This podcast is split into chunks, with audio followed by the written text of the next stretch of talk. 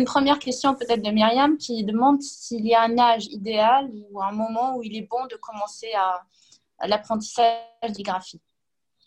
Oui, bon, alors traditionnellement, bien sûr, le plus tôt possible. Hein.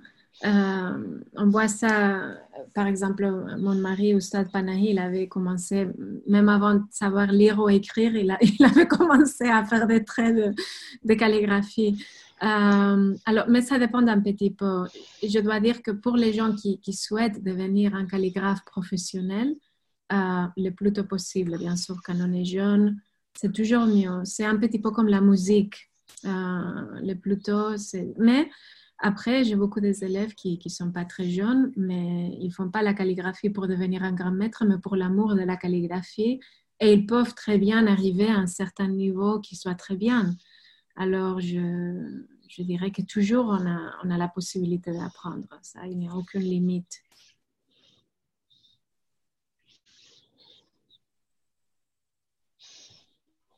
Alors, une autre question? Oui, euh, Noria, bonsoir. Euh, bravo pour cet exposé lumineux et, vraiment plein de goût.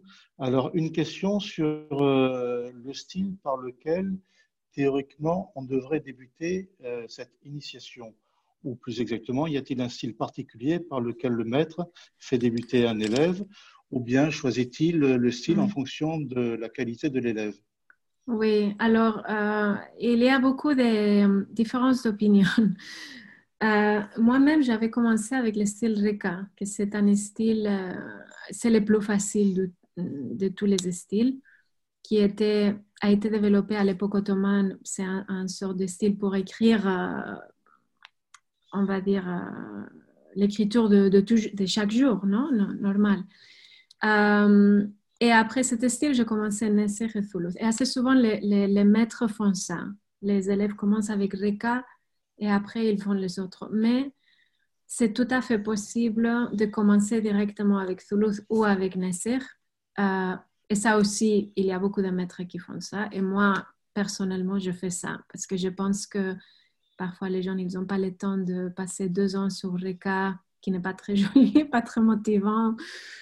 Et je pense qu'ils sont tout à fait capables de, de commencer avec les autres. Mais comme je vous ai dit, il y a des différences d'opinion. Très bien, merci Myriam. Merci Nouria pour, euh, pour ce, voyage euh, confiné, un très beau voyage. Euh, pour rester sur la question de, style, nous avons une question de la part de Edina qui souhaite savoir d'où proviennent les différents styles et est-ce qu'il y a un, contexte euh, traditionnel ou culturel? Et euh, si, si c'était un peu comme des voies initiatiques avec différentes sensibilités. Ça veut dire d'où proviennent les différents styles calligraphiques alors, c'est est-ce que, euh, alors tu sais, ça déjà d'où ils proviennent. Est-ce qu'il y a un rapport avec le contexte traditionnel ou culturel? Et, euh, et euh, comment dire?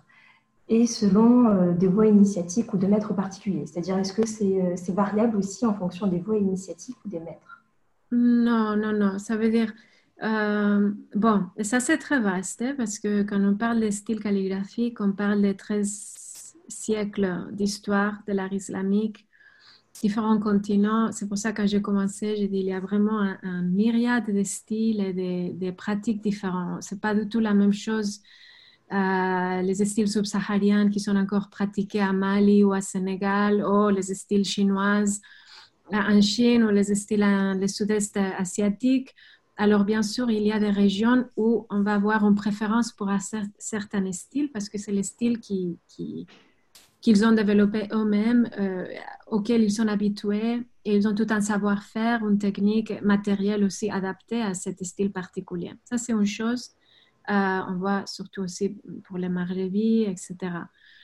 Euh, mais après, quand je parlais sur les trois écoles classiques, c'est parce que ce sont des styles cursifs, et j'utilise ce mot avec comment est-ce qu'on dit? Bon, euh, oui, avec caution, merci. Excusez-moi, avec le français, parfois j'oublie les mots. Euh, les styles classiques ont été codifiés d'une manière très stricte euh, au 10e, 11e, 12e siècle à Bagdad. Et c'est là qu'on a tout un, un système de, de, codification très spécifique. Et il y a beaucoup de théories de pourquoi ces styles au début, on avait six, les Aklamesita, qui étaient Thuluth Nasser, Muhakkak Rehani, Tauki Reka. Euh, mais après, on a eu des autres. Après, par exemple, on a le Nastalik qui est développé en Iran et qu'on peut dire que c'est lié vraiment au besoin d'écrire la poésie, euh, la langue persane, euh, très différente. Le style Diwani, c'était développé pour écrire des documents légaux euh, parce que c'est très imbriqué et, on ne peut pas faire des changements facilement. Alors, on a des différents contextes historiques qu'on voit très clairement. Il y a des théories aussi qu'on peut aller dedans aussi sur les styles cursifs. Est-ce qu'ils ont commencé à écrire les Corans avec les styles cursifs pour que ça soit plus légible aux moines parce que les styles koufiques qui étaient plus anguleux étaient plus difficiles à lire? Mais euh, bon, je pense que finalement, c'est aussi le caractère de, certains calligraphes au long de l'histoire qui en a eu une inspiration particulière et, un, élan créatif à, créer quelque chose. Quand on voit par exemple le nastalique persan qui est tellement radical dans le sens qu'un aleph de 8 nocta est devenu un aleph de 3 nocta, en bas de Sinocta est devenu un Keshide extrêmement allongé. Ça veut dire, ça se voit qu'il y a bien sûr une inspiration artistique euh, à part de toutes les autres raisons qu'on peut, historiques ou, d'autres genres qu'on pourrait. Euh, on a par exemple un très beau exemple d'un calligraphe que j'adore, Al-Kandusi, qui, qui, a fait une calligraphie maghrebi au 19e siècle extrêmement différent de tout euh, et magnifique. C'est dommage, je n'ai pas un exemple ici. Mais là, euh, on peut parler d'une inspiration divine euh, directe. Je pense qu'on voit son écriture qui est complètement différente et étonnant. on voit ça. Alors, c'est difficile de, généraliser. Chaque, chaque, chaque époque, chaque région, chaque calligraphe toute, une particularité spéciale? Mais en termes pratiques, quand on est disciple attaché à un maître, est-ce qu'on le fait, enfin, il nous enseigne son style à lui ou il nous ouvre à d'autres styles? Voilà, alors, euh, son style à lui, ça va être un style standard. Ça veut dire, on ne fait pas un aleph personnel ou un style personnel. Hein. Ça, il faut faire attention. Ça veut dire, hum, par exemple, moi, j'ai mon ijaza en Thuluth et Nasr si j'enseigne, je veux donner des cours en Thuluth et Nasr. Je veux jamais de la vie donner un cours sur Diwani que j'ai jamais étudié. Non? Euh, alors, c'est ça. On enseigne, c'est ce qu'on a étudié et pour lesquels on a la permission d'enseigner. C'est ça, finalement. Et, on n'a pas, cette notion de style personnel n'existait pas dans l'école classique. Hein? Ça aussi, c'est important de souligner.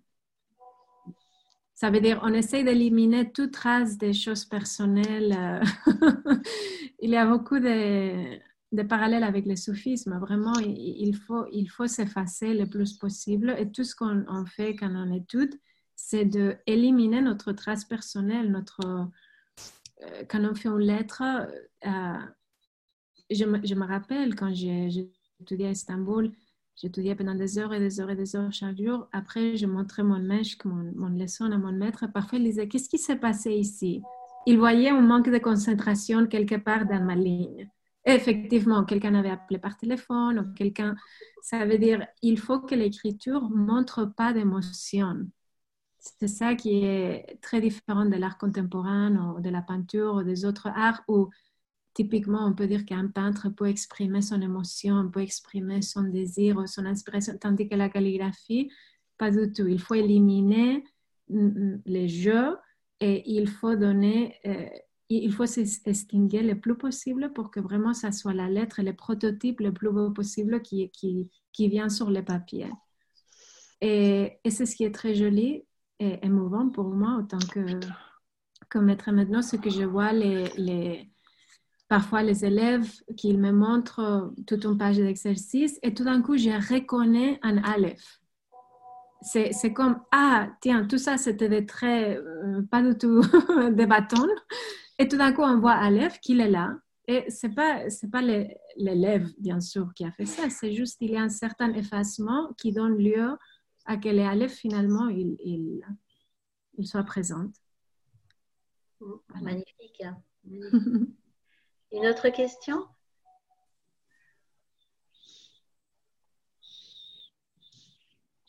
Oui, alors j'ai noté une question euh, qui intrigue une participante et qui consiste dans le fait de savoir euh, pourquoi a-t-on noté dans les cinq euh, conseils à l'aspirant celui de pouvoir supporter la souffrance? Oui. oui, parce que c'est vrai que cette question vient assez souvent. parce que même si on peut penser que la pratique de la calligraphie est on, peut avoir une notion un petit peu romantique, non D'être avec son calame, son encre, tout ça. Mais il y a une certaine souffrance, euh, comme dans toutes les disciplines, qu'il faut se discipliner et qu'il faut subir qu'on fait quelque chose qui n'est pas beau et il faut répéter et répéter répéter répéter répéter des millions de fois. Et ça peut entraîner une certaine souffrance dans ce sens-là de la persévérance, la discipline, le dépassement de soi-même, de pas trop réfléchir. Parfois, on a des blocages mentaux, on a des moments où on veut tout jeter dans la rivière euh, parce qu'on n'arrive pas, on est trop attaché au résultat. Il faut oublier, ça veut dire, j'ai pas écrit une phrase pendant, euh, je veux voir, quatre ans que je fais juste euh, des liaisons de lettres euh, et je n'ai même pas écrit un mot, bon, à part de Rabbi Yasser, je n'ai pas écrit ni un mot, ni une phrase, ni rien du tout qui, pouvait être un résultat final. Alors, c'est pour cela qu'on dit qu'il faut vraiment cultiver cet amour. C'est pas juste à la calligraphie, mais l'amour au procès de pouvoir écrire, même si c'est juste allez pas, allez pas, allez pas, au sad gym, ou euh, n'importe quelle connexion qui n'a pas un sens euh, particulier. Non? Alors, on peut souffrir dans ce sens-là, de la même manière qu'un violoniste peut souffrir s'il est en train de pratiquer la même chose, une ballerine de ballet peut souffrir s'il est en train de faire la même chose mille fois avant d'avoir la version finale. Non? C'est, dans cet aspect, euh, dans ce sens qu'on dit ça. Merci. Un bel exercice de l'effacement euh, de l'ego, c'est magnifique. Merci pour toutes ces explications. Une autre question? Dimension spirituelle de la calligraphie. Euh, certains se demandent en fait quelle est la dimension spirituelle de la calligraphie. Et euh, au-delà euh, justement de, l'exercice de calligraphier, y a-t-il des rituels de préparation spirituelle du calligraphe? Hmm. Bon, alors, à un niveau de préparation pour les calligraphes, bien sûr que dans la tradition, on dit qu'il faut être dans un aspect de purification avoir fait notre ablution, etc. Et d'avoir tout un respect euh, pour nos matériels, pour notre écriture, euh, de propreté, de, conscience, de bonne intention. Euh, tout ça, bien sûr, c'est tout à fait évident et, recommandé. Mais après, je dois dire que c'est ce qu'on apprend à niveau spirituel avec la calligraphie. C'est pas quelque chose qu'on va verbaliser. Euh, avec mes maîtres, justement, l'une des choses qui était un petit peu étonnant, je vois toujours pour les, les occidentales qui on verbalise tout, on parle de tout, on analyse tout. Justement, il y avait très peu de paroles et très peu d'explications. C'était beaucoup plus en insistant sur l'exemple, la, bonne attitude à suivre et après la cultivation de toutes les vertus que j'ai, sur lesquelles j'ai parlé, non? cette question de persévérance, patience, qui est mille fois plus profonde à niveau spirituel que tous les traités qu'on puisse lire, euh, qui sont aussi importants, bien sûr, mais je veux dire que pour la pratique de la calligraphie, c'est ce que j'ai constaté au fil des années, c'est que finalement, c'est comme mettre un miroir devant nous de toutes nos limitations. Et on apprend énormément sur nous-mêmes parce qu'on voit, ah, j'étais trop attachée, j'avais trop d'orgueil, euh, j'avais trop de confiance en moi-même, ou j'ai pas assez de confiance, ou il faut que. C'est-à-dire, il y a tout, un. Oui, c'est vraiment un, miroir sur, notre tendance de notre âme.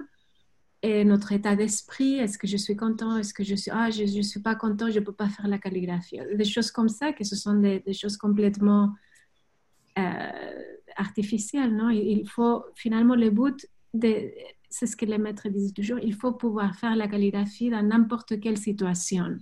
Ça veut dire n'importe quelle vague de l'âme.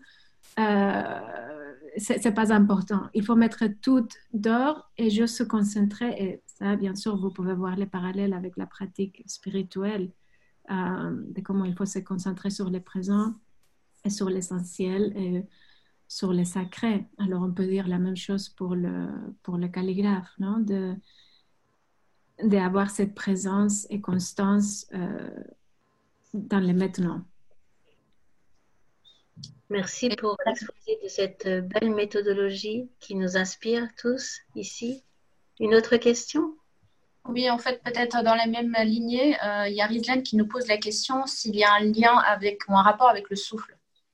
Avec le souffle Oui. Parce que oui.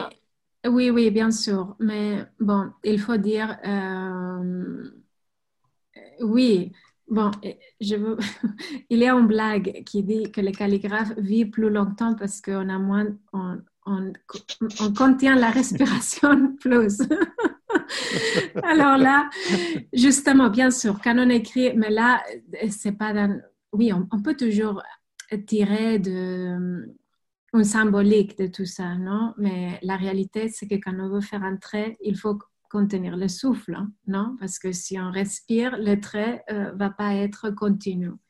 Alors, euh, on peut voir ce symbolisme, mais, mais c'est aussi juste euh, un petit peu la logique de la, de la pratique elle-même, non? Que, qu'on va instinctivement, on apprend, quand on, apprend la calligraphie, à maintenir le souffle et avoir une certaine coordination entre notre main, notre respiration, notre conscience. Et, tout ça, c'est quelque chose qui vient euh, graduellement.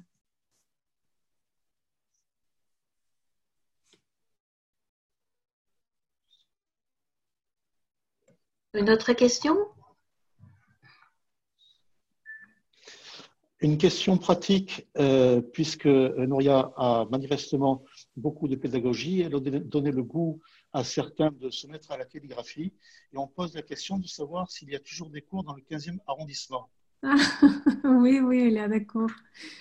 Oui, c'est. Bon, euh, maintenant, non, parce qu'avec les corona, on n'a pas de cours, non. Mais normalement, oui. Bien sûr. C'est, oui, je, je, donne des Je propose éventuellement que Lubna ou euh, Nefissa euh, voilà, donner des indications là pour euh, permettre à ceux qui sont intéressés de contacter Nouria D'accord, on, donnera, euh, on demandera à Nouria de nous donner les coordonnées de, de ses cours. Oui, c'est très vite, c'est juste, c'est patronage euh, laïque Jules Vallès. Et c'est un, un, institut culturel de la mairie de Paris et, et tout le monde peut, peut, appeler, peut se renseigner. Maintenant, c'est fermé à cause de coronavirus. Normalement, ce sont le, jeudi soir. Bon, et puis il y a Conscience Sophie qui va prendre le relais, Inch'Allah. Oui, voilà, c'est ça. Des projets de oui. Une autre question? Bah, Pour rester sur la notion des, cours, la question c'était de savoir s'il y avait des cours en ligne de, calligraphie. Oui, alors j'ai des élèves à, distance. Hum, parce que voilà, ils n'avaient pas notre choix, mais c'est très, très, très difficile. Je ne recommande pas du tout. On a besoin de contact avec les maîtres, on a besoin de voir les gestes, on a besoin d'être présente. Alors, je dis pour les gens qui n'ont pas s'ils habitent loin et ils n'ont pas la possibilité, la meilleure chose c'est d'assister à au moins un cours d'une semaine intensive et après, peut-être, ils peuvent continuer à distance. J'ai des élèves qui m'envoient leur leçon euh, chaque vendredi. Je corrige, je renvoie. Mais ce n'est pas idéal et il faut avoir beaucoup d'autodiscipline et aussi un, un œil assez développé pour voir les, corrections, interpréter. Euh, mais bon, c'est possible, tout est possible, mais c'est plus difficile, on dirait. Il y a encore des questions? Oui, alors, question un peu différente. En, il y a un participant qui nous demande s'il y a un lien avec la science des lettres et si la science des lettres est, est, transmise dans le cadre de l'initiation et la transmission en calligraphie. Oui, non, euh, c'est vrai que l'abjad est très, très important, et euh, bien sûr dans les sciences islamiques. C'est ce qu'on écrit en réalité, je n'ai pas mentionné ça, mais juste après le, le tamam tul ça veut dire quand on finit les moufledat, on écrit la, phrase de abjad, non? Euh, mais c'est pas quelque chose qui, soit développé dans les programmes d'études, euh, mais c'est quelque chose qui était très présent dans les sociétés ottomanes. Par exemple, assez souvent, on voit des poèmes qui étaient signés. Dans la, dernière phrase était euh, un vers que si on, faisait les calculs de toutes les lettres, ça nous donnait la date euh, où ce poème avait été écrit. Pour les bâtiments aussi, ils mettaient des petits poèmes qui donnaient aussi la, date de construction, etc c'était quelque chose qui était très présent, mais qui aujourd'hui, euh, non, on n'enseigne pas avec la calligraphie. C'est quelque chose qui, qui, doit être appris à part. Nous avons une question également sur la symbolique de la calligraphie en miroir. La quoi, excusez-moi? La symbolique de la calligraphie en miroir, quelle est-elle? Bon, hum, là aussi, on, peut faire plusieurs euh, interprétations de la manifestation du divin euh, sur, euh, sur le manifesté. Mais voilà. Oui. Il, n'y a pas quelque chose, on va dire, assez standard. C'est là, quand je dis que tous ces genres de choses, normalement, ne sont pas verbalisées euh, on reste plutôt... Euh, ça, veut dire bien sûr, on peut toujours analyser, on peut toujours interpréter, mais les calligraphes, ils aiment plutôt rester sur les choses plus euh, calligraphiques. à l'œil de percevoir, à l'œil de percevoir. voilà, exactement, exactement. De, ressentir. Exactement, exactement. C'est très bien dit. Merci. Une autre question? Bah, Justement. Oui, une question sur. Pardon. Vas-y, Jean-Philippe. Non, c'est interrompu.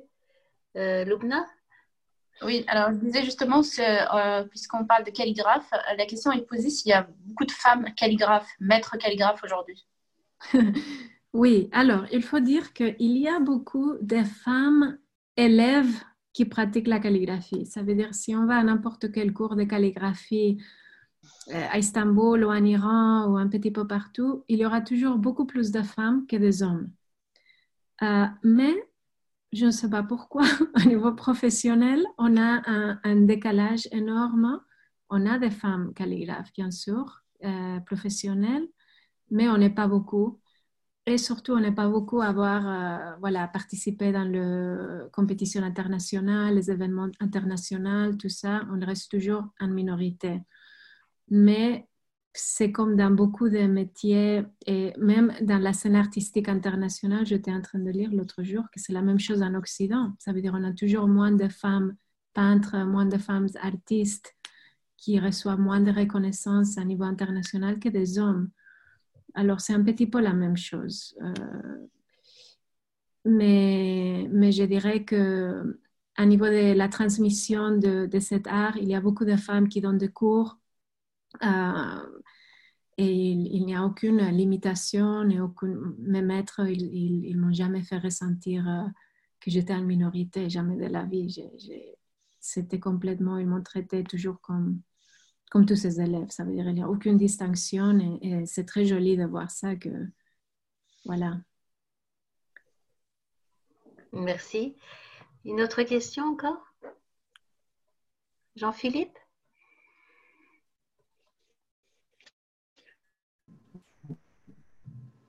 Oui, j'aurais su. Alors aussi, les personnes, j'ai les sorties calligraphiques que l'on voit, que l'on voit derrière Nouria est euh, de son exécution, et si elle pouvait nous en donner la signification. Oui, je crois que peut-être vous la voyez à l'envers. Euh, c'est Salamun hiya hatta matal al-fajr. Euh, c'est à l'endroit. Oui. Allô? Oui, on la voit à l'endroit, c'est bon. Oui. ok, voilà. Oui, oui. On n'a pas, euh, il y a beaucoup de gens qui ne sont pas arabophones au téléphone.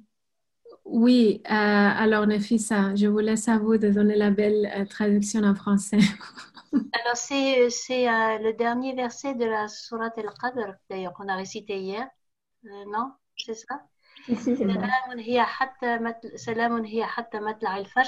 veut dire, il s'agit de Laylat al-Qadr, elle est paix euh, jusqu'à, jusqu'au lever euh, de l'aube. Voilà. Et c'est une de tes œuvres? Oui, oui, c'est, une de mes œuvres, oui. Très beau, Faut rester sur, euh, justement, comme il n'y a pas, comme il y a beaucoup de non-arabophones ou de débutants en arabe, nous avons des questions euh, autour de, cela, c'est-à-dire savoir si un débutant en arabe peut espérer apprendre, suivre des cours en calligraphie euh, ou est-ce qu'il faut vraiment bien maîtriser l'arabe pour, pour pouvoir justement aller, aller plus loin. Oui, non, alors non, rien à voir parce que, par exemple, moi, je ne suis pas arabophone, je, je connais un petit peu l'arabe, mais je fais tous mes études en Turquie, en, turc, avec beaucoup de personnes qui pouvaient ni lire ni, écrire l'arabe. Et bien sûr que ça peut aider, ça veut dire au fur et à mesure surtout. Mais si on pense qu'on fait les moufledat pendant quatre ans, ça donne le temps à apprendre à lire et, à écrire l'arabe. Alors, c'est pas pas quelque chose qui, qui soit nécessaire. On peut toujours apprendre, c'est toujours bien mais on est en train d'apprendre des gestes, euh, des traits. C'est pas un exercice linguistique, c'est un exercice artistique. C'est ça que assez souvent mes élèves arabophones, parfois, même eux, ils ont un petit peu de mal parce qu'ils ont beaucoup d'images. Ils, ils, sont très conditionnés par les, lettres qu'ils connaissent et ils pensent que bas c'est comme ça et aleph c'est comme ça. Et parfois c'est mieux de rien savoir et pouvoir faire des traits abstraits. Euh, avec les bons modèles devant eux plutôt que les modèles qu'ils ont peut-être acquis avec euh, leurs connaissances. Alors, voilà, on voit, un petit peu les, avantages et, les désavantages. Mm. Une belle leçon d'humilité pour les arabophones, les arabisants devant cet art qui, euh, échappe à, nos, concepts, en fait. Hein. Très bien. Donc, on arrive à la fin de cette conférence. Alors, un, immense merci à Nouria pour euh, cette transmission euh, qui était vraiment euh, très édifiante, très éclairante et, très émouvante aussi parce qu'on n'a pas l'habitude d'avoir des, témoignages aussi forts de quelqu'un qui a suivi tout un chemin initiatique à notre époque, c'est rare. Et, et, ce témoignage a une vraie valeur. et et merci pour ce, ce, cadeau précieux. Merci beaucoup. Merci infiniment.